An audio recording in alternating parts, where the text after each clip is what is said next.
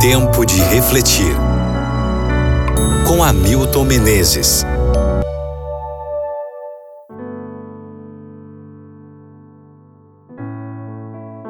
Lucas capítulo 6, versos 47 e 48. Eu lhes mostrarei com quem se compara aquele que vem a mim, ouve as minhas palavras e as pratica.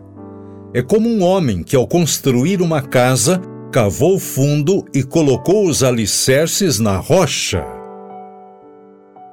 A história não trata do clima nem de frentes frias ou de zonas de convergência do Atlântico Sul, nem de rajadas de vento, mas Jesus falou de chuva e do transbordamento de rios. A tempestade veio e atingiu duas casas. A diferença entre as casas não era percebida exteriormente. De longe pareciam iguais, mas somente aquela que estava construída sobre a rocha é que permaneceu. Era a casa do homem prudente. Ele a construiu levando em conta uma futura tempestade.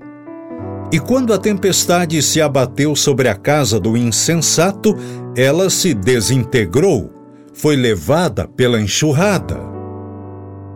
Dois homens, duas casas. Há somente duas maneiras de lidar com a vida e construir o caráter. Podemos construir sobre a areia ou sobre a rocha.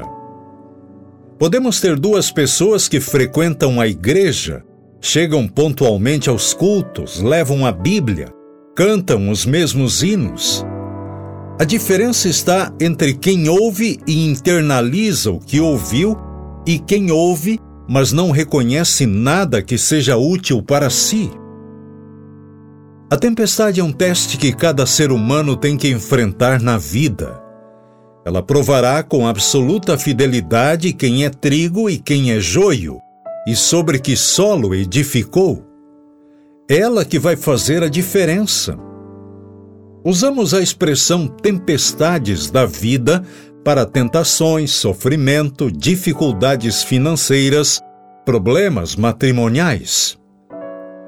Não podemos escolher se vamos enfrentar ou não a tempestade, mas podemos escolher os fundamentos sobre os quais colocaremos nossa fé.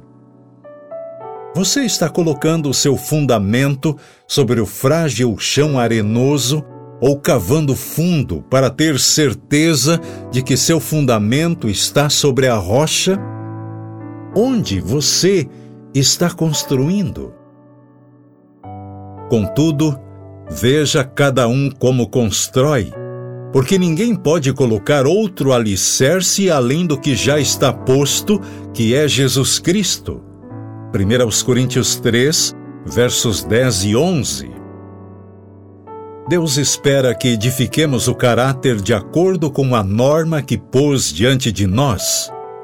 Devemos colocar um tijolo após o outro, acrescentando graça a graça, descobrindo nossos pontos fracos e corrigindo-os de acordo com as orientações dadas. Quando se vê uma fenda nas paredes de uma mansão, sabemos que algo está errado no edifício. Na edificação de nosso caráter, frequentemente vêem-se fendas. A não ser que tais defeitos sejam remediados, a casa ruirá quando a tempestade da prova a atingir. Reflita sobre isso no dia de hoje e ore comigo agora.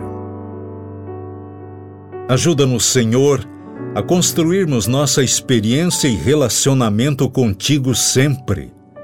Tu és a rocha, e em ti, somente em ti, estamos seguros. Por favor, em nome de Jesus. Amém.